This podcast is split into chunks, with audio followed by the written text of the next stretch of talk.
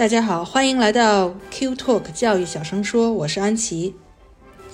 那现在正是国内在过春节的时候，大家都应该是阖家团圆，快快乐乐的享受现在已经开放了的日子，也对未来有更好的憧憬。那我们 QED 全体员工呢，也向大家拜年了。那这次节目呢，我邀请了几个 QED 的员工。来讲一讲大家天南海北自己过春节的一些回忆和自己当地的一些习俗，想跟大家分享一下，也是寄托一下他们对家乡的思念之情，也是为了传递给大家一些祝福。那我会把大家从北到南的顺序来安排一下。呃，那我估计没有人比我更北了吧？我是北京的，从我开始先来讲一下我的春节回忆。如果不出状况的话。大家听到这期节目，应该就是初五了。初五在春节的十五天里，也算是非常重要的一天，破五嘛。我小时候除了大年三十，就是初五放炮的时候放的最厉害了。我小时候年三十都是在爷爷奶奶家过的，我跟奶奶家就住隔壁。奶奶家人口也不是很多，爷爷奶奶有两个儿子，我爸和我叔。就算人都到齐了，我爷爷奶奶家也就一共八个人，三加三加二嘛。年夜饭呢，过去都是我奶奶做，后来岁数大了，我妈也帮忙。慢慢到了后来，就是我妈主做了。我奶奶是湖北人，做饭特别的好吃，最拿手的就是粉蒸肉，我奶奶叫它粉子肉。我小时候记得，快到春节的时候，晚上看电视，就陪爷爷磨米粉。我后来跟奶奶回湖北，吃过当地亲戚家做的粉蒸肉。真的是跟我奶奶做的差得太远了。相比之下，我奶奶的粉蒸肉就是宫廷的水平啊。除了粉蒸肉，奶奶一般还会做梅梅菜扣肉、排骨藕汤，也绝对是保留项目。还有就是晾干的豇豆做的豇豆角排骨、豆角排骨，爷爷老说有太阳的味道。还有呢，就是茄盒或者是藕盒，还有糯米丸子。奶奶的糯米丸子我已经很多年没吃到了。外面一层糯米蒸得晶莹剔透、糯糯的，里面的丸子馅儿特别香，一点都不柴。我来英国有一次太馋，自己做了一次。我虽然属于做饭有天赋的，也很好吃，但是真的是很麻烦，所以我后来就再也没做过了。前几年带着娃一起回国的时候，奶奶还特地做了一次，娃也特别爱吃。估计就是我最后一次吃到奶奶的糯米丸子了吧。一般呢，年夜饭肯定都还会有烧鸡。我小时候，呃，家里买烧鸡呢，都是我负责把它撕开，也不知道为什么，估计就是不想让我闲着吧。所以在我家，我可是老司机了，哼 哼谐音梗啊。而且我只爱吃那些零碎的东西，边边角角的，比如鸡头、鸡脖子、鸡爪子，鸡翅膀也不错，但是一般鸡翅膀都留给我妈吃。爷爷奶奶和爸爸就吃那种不太不怎么用啃的、不费牙的部位，然后肯定还会有一条鱼。我记得后来鱼都是我妈做，因为我妈是我们家公认做鱼最好吃的。虽然她自己一直声明不爱吃鱼，吃鱼我一般也只爱吃鱼头、鱼尾、鱼鳍，那这不能算是鱼翅哈，没到那个级别。除了吃的，小的时候年三十的回忆就是放炮。就盼着春晚开始演曲艺呀，或者什么全球大拜年呀，那些不太爱看的节目，就冲下楼去放炮。我很小的时候，我爸就让我去点炮仗了。说实话，那个时候是有点害怕的。最讨厌的就是二踢脚，也讨厌别人放，总是一惊一乍的。我记得最特殊的一个花炮，是一个叫母鸡下蛋的，放完以后，母鸡的屁股后面就会鼓起来一个小气球。年三十，我家还有一个传统。严谨的话说，应该是我爸爸有一个传统，就是三十的下午呢，他会扔一些还能穿的皮鞋之类的衣物，在家门口的垃圾站，然后干干净净的摆放在盒子里，放在一个明显的地方。我记得他说，也许可以给那些比较穷苦拮据的人捡去。春节期间，他们去给别人拜年，或者是走亲戚什么的，也能穿的稍微好一点。他的这个传统，我已经记不清是什么时候停止的了，可能是我们从奶奶家隔壁搬到了现在的家以后就停止了吧，或者是人们生活水平普遍提高了以后，万元户什么的再也不是什么多么少见或多么了不起的事儿了以后，就渐渐的停止了吧。初一早上去隔壁奶奶家给老人拜年，小的时候还真的曾经磕过头，但是估计是破除旧传统，可能也就磕过一次吧。奶奶会给我们煎年糕吃，但其实严格意义上说是糍粑，但是我们家一直叫年糕，就是炸的泡泡的，直接蘸白糖吃。我记得我小时候和爷爷一起吃年糕，我妈老在旁边说我少放点糖。然后我奶奶就会说：“我爷爷少放点糖。”爷爷就会说：“糖多了才好吃哟。”我俩一老一小是我们家最爱吃糍粑的。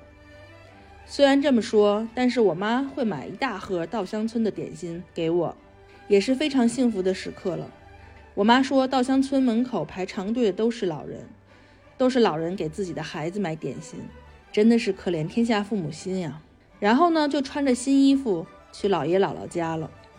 姥爷姥姥家就特别热闹了，因为我妈有一个哥哥，两个妹妹，每家都有一个孩子，所以四乘以三就是十二个人，再加上两个老人，所以当时最兴旺的时候十四个人。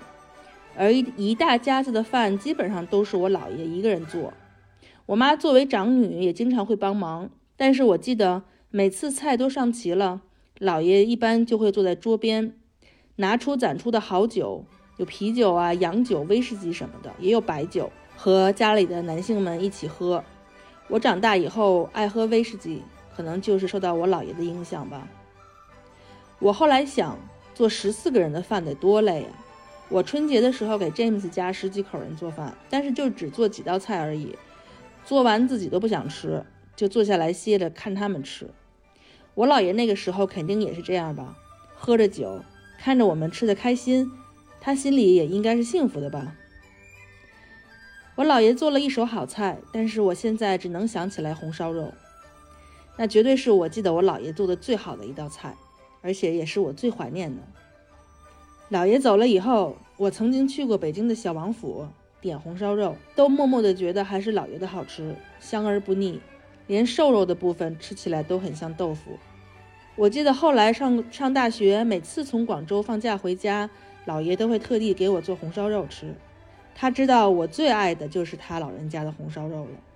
当然，我姥爷一家子都是北方人，拿手的肯定有饺子。但是我小时候从来不爱吃饺子，也不知道是不是抵触情绪，就从小都很愤青。每次他们叫我吃饺子，我都会回避反抗，反正人多，他们也没看见我吃没吃。直到我在广州上大学，有一年临近春节，我们乐队吉他手他们宿舍的女生包饺子，可能一共也没做多少个，可能不到十几十几个二十个吧，分给了我一个。我当时怎么觉得这个饺子这么好吃啊？从此以后就爱上吃饺子了。所以这个饺子吃的也是一个情节吧。所以姥爷家过去饺子是什么馅儿的，有没有放硬币或者花生之类的，我就完全没有印象了。而且我小的时候在姥爷家吃饭，我们小孩子都不能上大桌，都是旁边单独一个小桌子。后来上中学了才一起，但也是一个单独的桌子，跟大桌拼在一起。基本上家里男人们坐一起喝酒，女人们在一起家长里短，孩子们坐一桌，赶快吃完赶快出去放炮。我们那个年代，小孩子放炮都是舍不得一下子放一挂鞭的。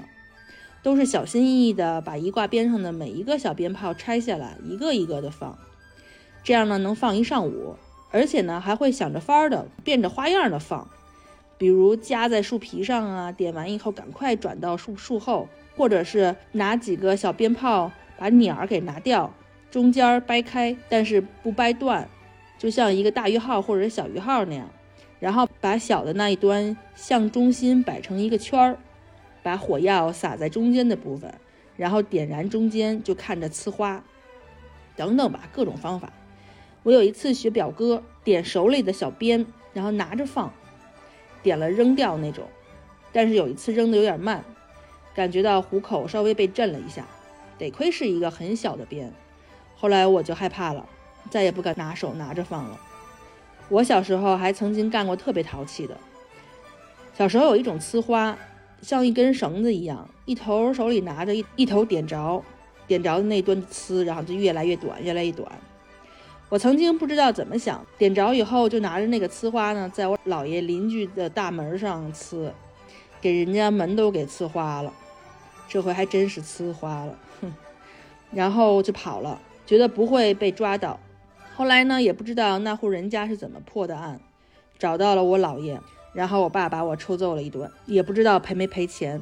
说到这里，你可能会说，为什么没提压岁钱呀？可能很多朋友们小时候的春节记忆就是压岁钱，尤其是后来北京不让放炮了，孩子很多传统都没得玩了，也就只有压岁钱了。但是我父母那个时候秉着去除万恶的旧传统的原则，而且呢又不愿意让我碰钱、贪钱，就算他们每个月算工资条上的钱，都是让我走得远远的。而且我爸说，别人给我钱，他们再给别人家孩子钱，有什么意义呢？所以，如果别人给我压岁钱，我父母就会拒绝让别人拿走，收回去。但是我记得我父母应该是给表兄弟还有表妹他们压岁钱的。所以每个寒假开学，班里好朋友提到他们收了几百几千的压岁钱，我就默默走开。不过父母现在人老了，开始怀念那些万恶的旧传统了，千叮咛万嘱咐的让我给俩娃压岁钱。因为我爸也意识到了他小时候春节的记忆，压岁钱是很重要的一部分。我也听我奶奶讲过，他小时候因为出身大户地主家，家里有姐妹四个。过春节呢，这个老地老地主老员外呢就开饭局，让所有的工人都一起来吃饱喝足，然后呢给孩子们一人一身新衣服，一人发一个银元，也就是他们的压岁钱。他们拿到以后都会开心的吹一下，在耳边听声音。所以，我奶奶的春节记忆里很重要的一部分也是压岁钱。除了钱，我爸不让我碰之外，小的时候春节姥姥家最重要的一个活动就是打麻将。吃完饭以后，他们就开始打麻将了。我爸就会把我拉得远远的，不能摸，不能看，也不能听，就跟那个三步的那猴子一样。大部分时间呢，就是拉我去睡午觉，这也就造成了我完全不会打麻将。我刚才忘了说了，小的时候春节叔叔还在国内的时候，我在爷爷奶奶家年三十是打牌的，但是基本上就只是玩玩拱猪。我那个时候小，不会玩也不会算，所以输的基本上都是我。他们就会很开心地罚我钻桌子。后来我开始赢了以后，好像就再也没有什么惩罚措施了，总不能让大人钻钻桌子吧。后来慢慢的也就不玩打牌了。说完年三十和初一呢，后面的几天都干嘛呢？一般初二呢，就是看着我爸和我奶奶给各地老家的远方亲戚打电话拜年。但是这个也随着现在的技术发展，拜年的电话的长度呢也是越来越短了，甚至有一些就直接微信了。记得过去他们都要聊很久，把一年里大大小小的事儿都说一遍，把家里老老小小的情况都汇报一遍，属于那种集中过年八卦一下。我爸过去还有自己的一个传统，就是去他的一个恩师家里拜年。我小时候跟着他去过几次，他的恩师是北师大的一个老教授。我记得有一次去，他们老老两口都在，属于那种典型的知识分子家庭，家里有一柜子一柜子的书，还有一个钢琴。我不知道怎么非看上人家一个拿着香蕉打滚大猩猩的铁皮玩具，死活要。后来老教授就给了我那个玩具，后来也不知道去哪里了。至于庙会嘛，八十年代的时候，妈妈还是带我去过的。记得在庙会上，妈妈给我买糖葫芦和大碗茶。但是后来庙会人越来越多，越来越没意思，纯变成摆摊儿卖东西以后，我妈就不爱带我去了。我记得曾经在庙会上买一个会转的那种嘎嘎作响的风车，喜欢看人家捏面人儿、烙糖人儿。现在这些不知道在庙会上还有没有保留。接下来就是元宵节了嘛，我奶奶会自己做元宵，而且呢一般是有两种，一种是煮的，但是最好吃的呢是炸的。她做的炸元宵可以炸得胖胖的，炸起来特别可以发起来很大那种，咬下去香软极了。好了，我相信绝大部分小伙伴还是终于可以跟家人团聚了，欢欢喜喜过大年。而且呢，大部分城市也都可以放花了。我们后来也带娃去了中国城看了看表演，吃了顿饭，买了新的旗袍国服。中国城每年的春节活动特别热闹，舞龙耍狮从早上就开始了。还有花车游行，在特拉法加广场上还有特别大的舞台，著名的 Nelson 将军的大柱子上也激光打着“恭贺新喜”之类的字样。表演啊是什么都有，有舞蹈啊、歌曲啊、武术、杂技啊、乐器啊，什么都有。旁边还有很多小吃的摊子等等，最后也会放花放炮。这个庆典涵盖了中国城附近的很大一片商区。活动期间还有很多的适合家庭活家庭的活动，做手工啊，写大字啊。然后各个伦敦的很多大的博物馆和美术馆也会做相应的中国春节的活动。连娃他们学校里老师都会知道是春节到了，会给他们做一些相关的一些普及。话说中国城的这么大的一个活动，活动期间就是周围的车辆都进行。那这么大的一个活动呢，其实是一个中国城最老最大的超市的一个老板个人出资办的，这也是伦敦中国城的老传统了。好了，祝大家兔年多多做自己喜欢做的事情。多多陪伴亲人，可以保持愉快的心情，离自己的目标可以更进一步。春节快乐！大家过年好，我是小峰，是 QED 新加坡的负责人。啊，我们的 QED 新加坡办公室呢，也是今年刚刚的正式成立，所以在此也特别欢迎大家随时来参观。啊，今天我们的节目是要讲一下大家的春节记忆。呃，我是山东威海人。我们当地春节的习俗的话，其实是和北方大部分地区很类似的，什么二十三糖瓜粘啊，二十四扫房子啊之类的。就你春节前要买肉、买鸡啊、买鱼。蒸馒头、发面等等等等，啊，我们可能有一个比较特殊的，可能整个山东都是这样，就是大年三十儿守夜的时候，要半夜十二点的时候下饺子吃饺子，就是随着鞭炮吃饺子。大年初一第一顿饭也要吃饺子，所以我们基本上那几天就要跟饺子干上了，每天都要吃各种的饺子。呃，我小时候的春节记忆最主要的应该就是压岁钱。而且我感觉压岁钱也深刻地反映了当时我们的这个整体的通货膨胀情况，因为我记得我最早的压岁钱应该是十几二十，后来慢慢到中学之后就变成了一百，再后来就变成了一千，啊，当然再到到后来我爷爷他们可能就变成了几千、两千、三千，呃，就是这样一个情况。呃，前几年在英国的时候呢。我的春节记忆基本上都是与本地的这个中文学校啊，呃，这些华人社团是有关系的。因为其实人到了国外，才会更加的想念春节的气氛，也会在春节更加的想念故乡，呃，更希望利用春节这个机会呢，把我们祖国的传统一点不落的教给我们的孩子们。所以，我们华人很喜欢抱团过年。那当时我们的中文学校呢，也是把周围十里八乡的华人们都聚齐了，也请来了这个英国的舞狮队。就整个这个舞狮队里的，从狮子到人，全是英国人啊。然后呢，我们每个人呢，也要准备一个菜或者饺子馅儿。大人呢，就带着孩子现场包饺子，现场煮，煮了现场吃。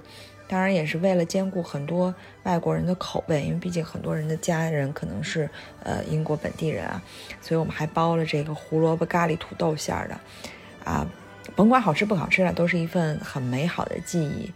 嗯，最后呢，也想借此机会给大家拜个年，呃，祝愿大家在兔年里头呢，事业蒸蒸日上，身体健健康康，红兔大展，前兔似锦。谢谢大家。接下来这位是我们之前也上过节目的 Katie。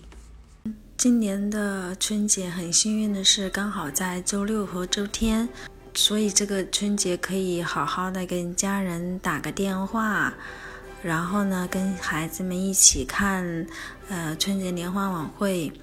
然后我第一次发现，嗯，小孩子看春节联欢晚会还是很还是很奇特的。大人都在吐槽，但是小孩子看着他们那些杂技呀、表演呐，然后跳舞啊，他们都觉得很神奇哇！他们一直在说很棒很棒，所以呢，我觉得也是一个很不一样的体验，还挺开心的。然后这一次的春节呢，就跟孩子们一起在家包饺子，然后我们一起和面馅儿。然后呢，还准备了几个 lucky coin 幸运的硬币，然后放到那个饺子里面，然后孩子们吃的很开心，因为为了吃到那个硬币，然后呢就会不停的吃，不停的吃。我觉得也是一个很好的体验吧。至少是让呃孩子对中国的新年有了一些呃更深的了解。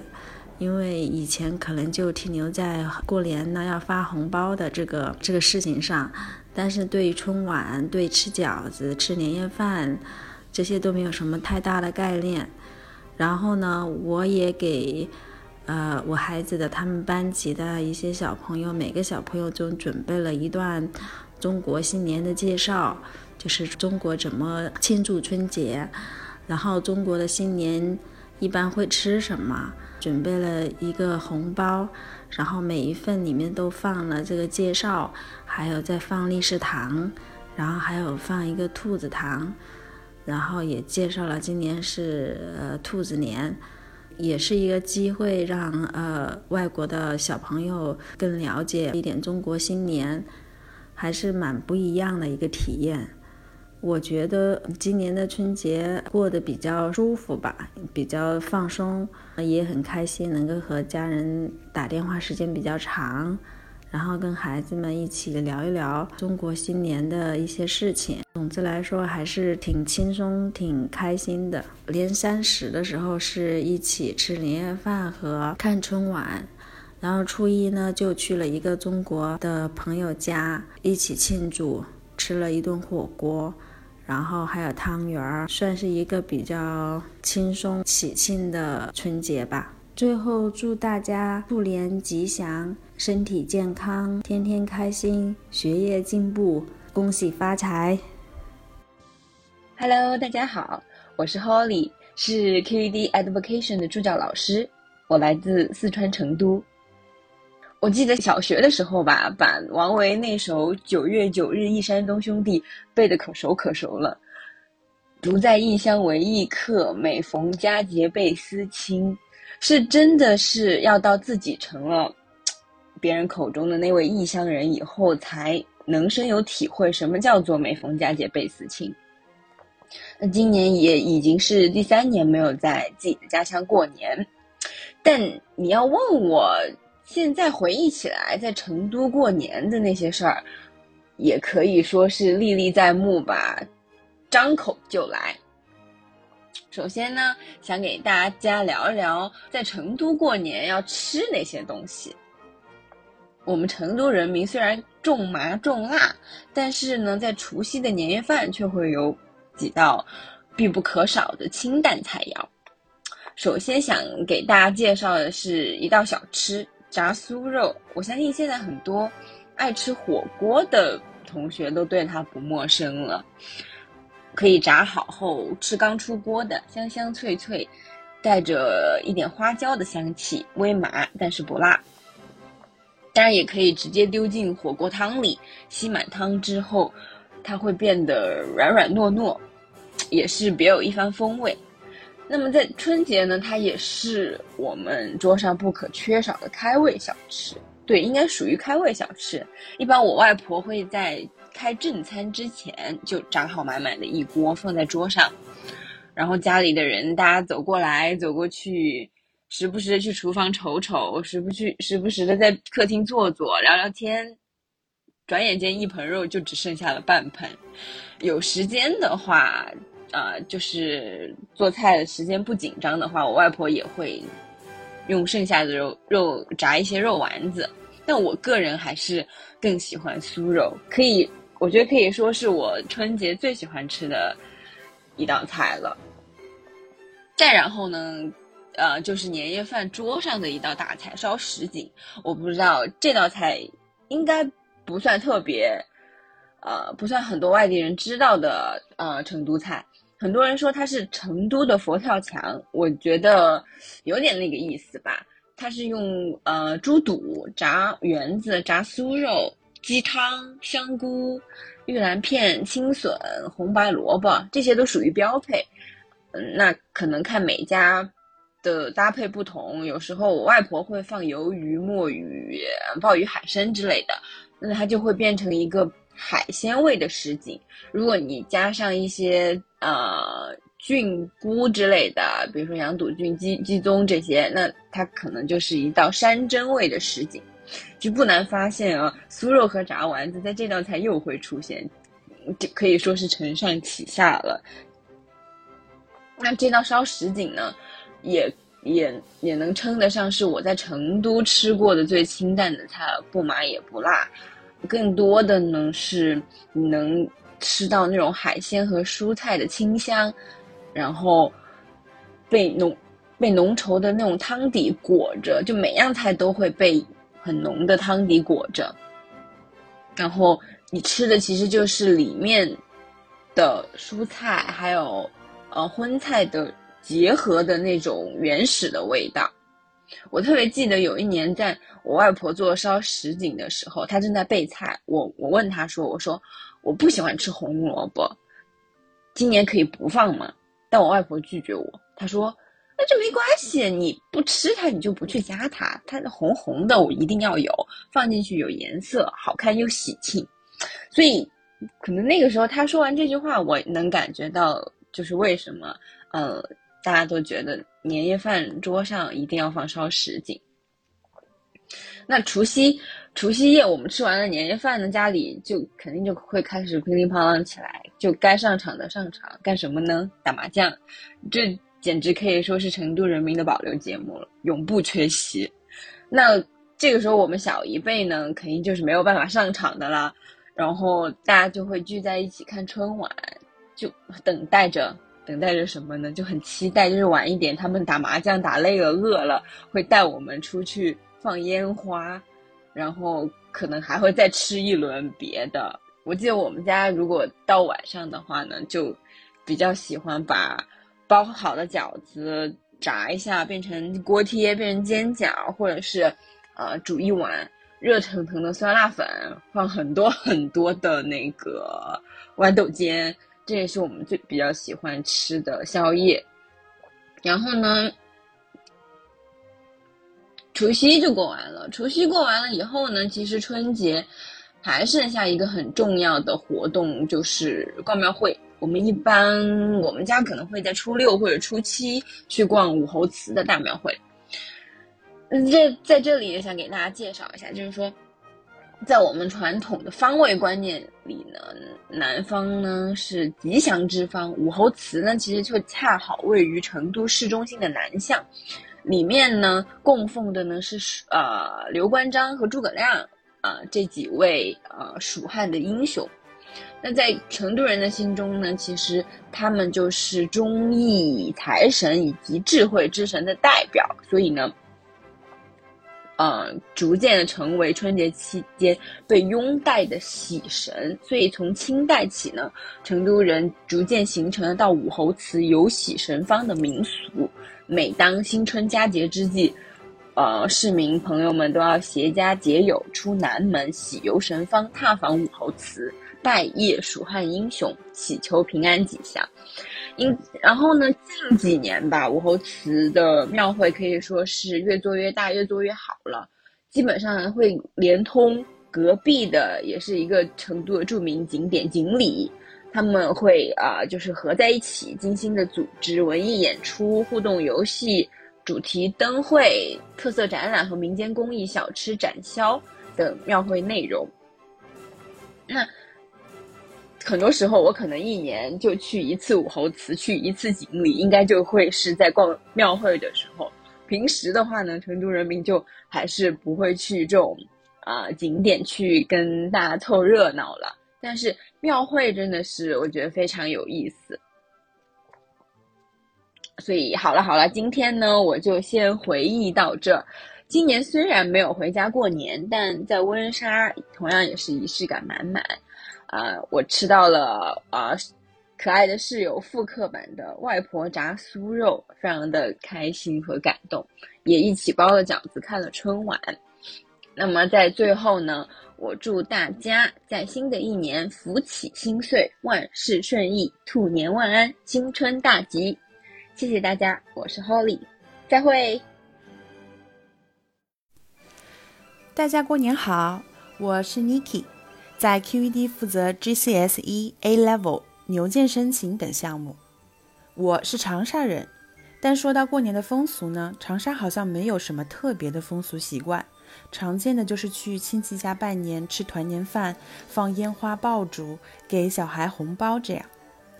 因为我们家除了我爸妈和我一家三口在长沙，其他的亲人呢都很早就搬到广州去了，所以我经常也是在广州过年，也可以说有百分之八十的时间我都是在广州过年。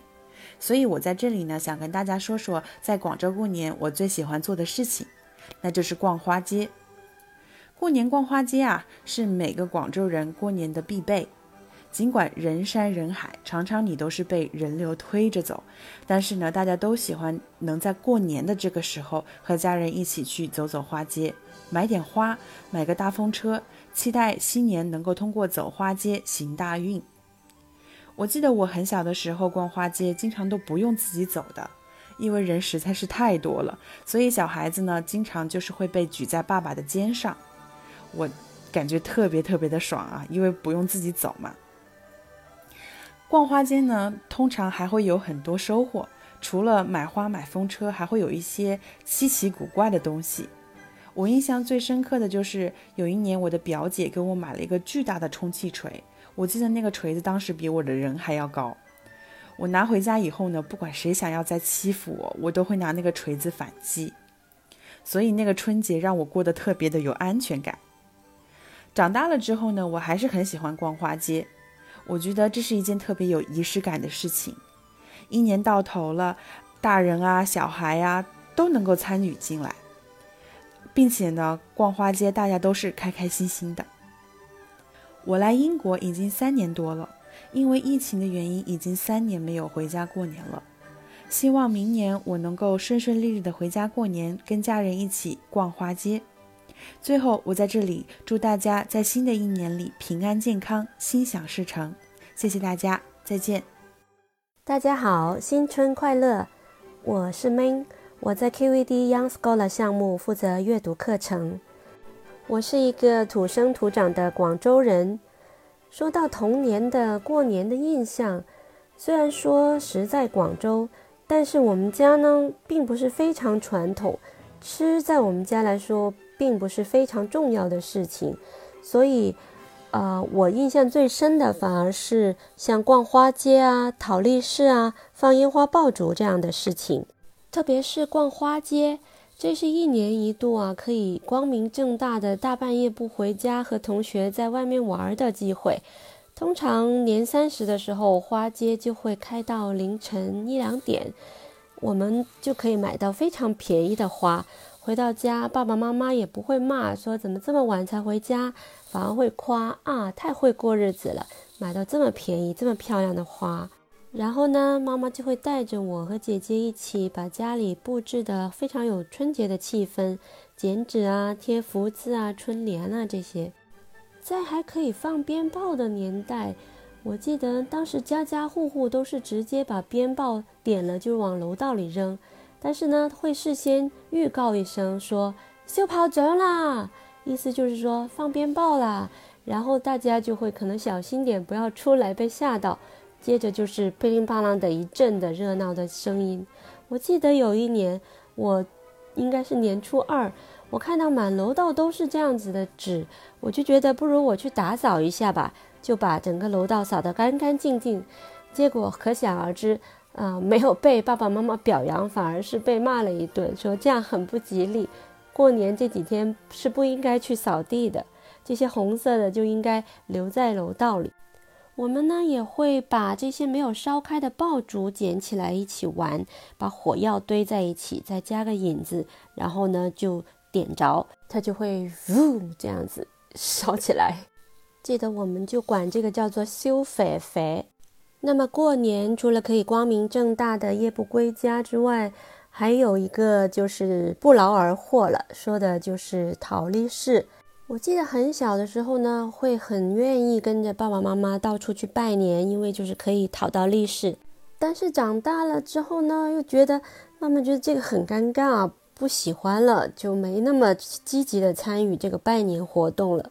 等自己结婚了之后呢，就是要不断的只有。给利是也没有机会讨了，所以到了一个入不敷出的阶段。又等自己有了孩子，又可以带着他再去讨历史，力求达到收支平衡。我们通常会在元宵节那天就把所有的历史都倒出来，然后打开，一起分类的这样排的整齐，数一数，最后还评选出十大设计的最漂亮的历史封。最后就会带着孩子一起去银行，把他的历史钱给存起来。想起这些事，觉得好像是非常久远的历史了。毕竟来了英国五年，呃，这五年的春节都是在这边过的。那么其实也挺有意思，感觉好像是肩负了一个对外宣传的一个重任，让英国的友人更加了解我们中国的传统习俗。我们去过一些学校做中国春节的活动，比如说教小朋友做剪纸啊、写福字啊，给他们讲一些十二生肖，还有斗年兽这些过年的故事，他们都挺喜欢的。我女儿呢，也会在他们学校的国际学生的文化之夜上，啊，表演一些中国文化方面的展示。我的大学呢，每年都会有举办一个 Global Week，让世界各地的学生来展示他们自己国家的文化。那通常会在春节前后。有一年我也参加了，把我自己珍藏的绘本带去图书馆做了一次书展，同时也展示了一些春节的文化。而第二年 Global Week 因为受到疫情影响，就转到了线上的 Live Stream。我当时讲了十二生肖的故事。呃，也教了怎么写汉字，发现观众最感兴趣的其实是什么属相的人跟什么属相的人会在一起比较和谐。所以当时观众的提问很多就是我是哪年出生的，那我属什么呢？这个属相有什么特点呢？呃，最适合跟什么属相的人谈恋爱？好了，已经聊了那么久了，最后送上我的新年祝福，希望大家平平安安、健健康康。新年快乐！